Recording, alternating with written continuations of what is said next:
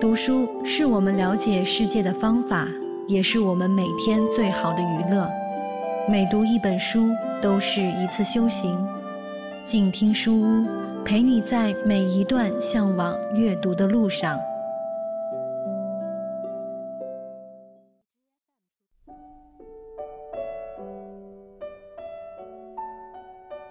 各位亲爱的朋友，欢迎来到静听书屋，我是主播夏言。今天继续和你分享管祥林的这本著作《孤独行走》，这是由天津人民出版社所出版的。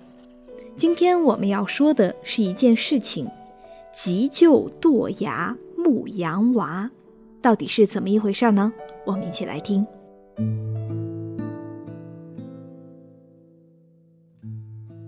急救堕崖牧羊娃，在西藏。我走的最后一条线路是拉萨至日喀则，再从日喀则经羊卓雍湖返拉萨。原计划经日喀则、拉孜、普兰、狮泉河，从阿里的日土去新疆维吾尔自治区。可西藏自治区文化厅索纳副厅长说：“你孤身单车的，千万不能走那条路。”那绝大部分路段都是无人区。最终，我放弃了这条人烟稀少的出藏路线。最大限度的保障安全，是我此次出行要遵循的头等原则。毕竟，家乡的老人、妻女都在盼着我平安归来，还有更多要做的事情在后头等着。于是。我改成了从青藏公路奔赴新疆的路线。坐落在日喀则的西藏黄教六大名寺之一的扎什伦布寺，是不能不去的地方。据说每年藏历五月十四到十六是扎什伦布寺的斩佛节，吸引着无数信徒和远道而来的游人。我这次去赴扎什伦布寺。主要是要去看一看强巴佛殿里供奉的迄今为止世界上最大的鎏金铜像强巴佛像。一九九九年九月的一个清晨，我驾驶切诺基再次离开拉萨，向西南方向行进，跨过曲水大桥，转向西，经浪卡子县，一直朝日喀则疾驶。这是一条西藏通往尼泊尔的跨国公路，海拔高度在三千到四千米之间。虽是柏油路面，可由于长时间失修，塌方和水毁路段较为严重，路面上坑坑洼洼，一不留神，车子就会被高高的弹起，再重重的落下。但比起我已走过的山南路、川藏路，和藏北地区的路况还是要好得多。当我驶过白朗县一段路程之后，大约距日喀则还有二十公里的时候，忽见右前方的陡坡上有一个小孩正在翻滚着摔下山来。眼看着他的惯性落点和时间差有可能与车辆相遇，我猛踩刹车，做着紧急避让的准备。车。稳稳地停在了离小孩一米远的地方。我跳下车，只见年纪约有十二三岁的藏族小男孩倒在路基的排水沟里一动不动。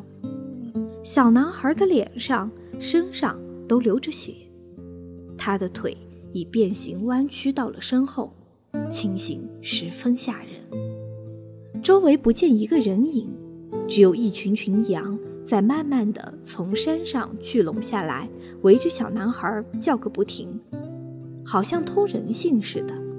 显然，这是个在山上牧羊的孩童。我来不及多加思索，迅速又小心翼翼地抱起已处在昏迷状态的牧羊娃，将他平放在车的后座上，开车直驱日喀则市。好在距市区已经不远。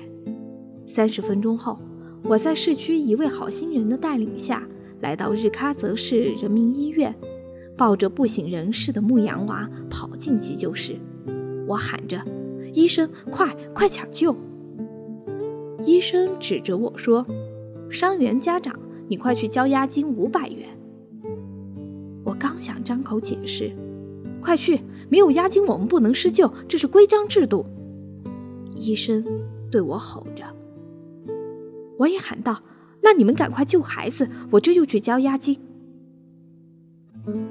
当我拿着五百元的押金条子跑回急救室时，医生、护士已开始对牧童的急救。约二十分钟后，一位护士走出急救室，向我问道：“你怎么把孩子撞成这样的？他可是我们村的，我已经喊人去喊他爸了，交警也很快就来了。”他用异样的眼光注视着我，我一听就发毛了，忙说：“我我不是，这是他。”我急得语无伦次。护士马上不耐烦地说。你现在不用再说了，等会儿向交警说去吧。他一转身，又进了急救室。我愣在那里，大脑一片空白。这次救人救出了一身麻烦。我低头看着手上的五百元的押金收据，心想：走吧。可我不明不白的这样走了，那算什么呢？况且这也不是我为人的性格。如果要走，我当时就可以一走了之，反正全当我没看见这个牧羊娃从崖上坠下，不就得了？可眼下，我有些后悔当初。可当时的情景，我做不出视而不见的举动，除非我真的没看见。现在唯一的希望就是盼着牧羊娃能尽早苏醒过来，只有他。才能还我一个清白。对了，还有那群羊，也是目击证人。我在急救室门外无精打采的来回踱着步。正当我胡思乱想的时候，那位护士又跑了出来，一把拉着我的手说：“孩子醒来了，错怪你了，真对不起了。”我来到牧羊娃的病床前。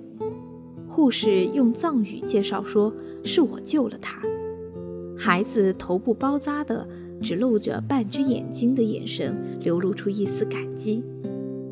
这孩子够有种的，摔成这样，连一滴眼泪都没掉。急救室门外传来一阵骚动，紧接着，一群身穿藏族服装的人急切地推门闯了进来。后面还跟着两个穿警服的警察，他们围住病床上的牧羊娃，叽里呱啦地说着我听不懂的藏语。而两位警察看了我一眼之后，就断定我是驾车的人，从我身上流着牧羊娃的斑斑血迹，给了他们判断的理由。随后，我被他们带到了急诊室门外询问情况，还没等我向警察汇报完。那位护士带着牧羊娃的父亲来到我跟前，孩子的父亲已从护士那里知道了事情的原委，他一把抱住我，用生硬的汉语说：“谢谢你，朋友，你是我孩子的救命恩人，我们一辈子都忘不了你。我的名字叫扎西次仁，你叫什么名字？”当扎西次仁从护士口中得知。抢救孩子的押金是由我垫付时，他更是激动万分，慌忙伸手向怀里掏钱，可拿出来的只有四百元钱。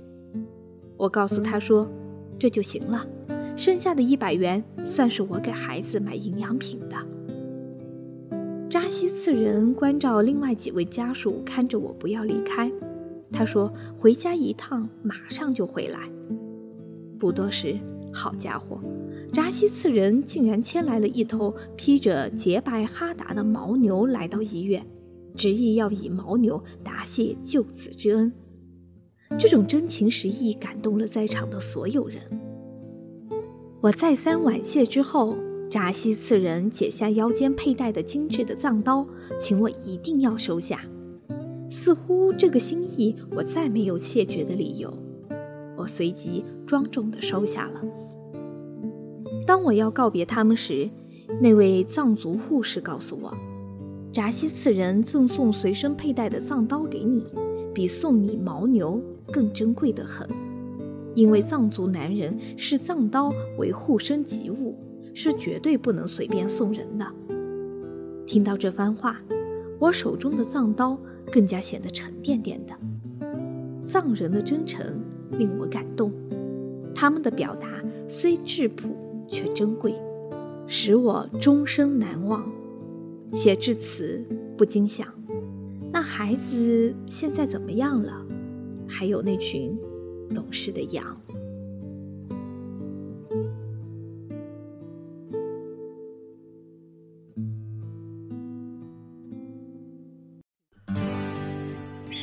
远方自由的雪山，我们要走多远？在沸腾的世界中。哪里有长满苔藓的清泉？在已是枯荣的树下，你是否看过日落时金黄色的海？漫天飞雪的时刻，你愿意和谁围坐在炉边，谈谈心事，聊聊天？公众账号搜索“静听有声工作室”，很期待在那里和你相遇。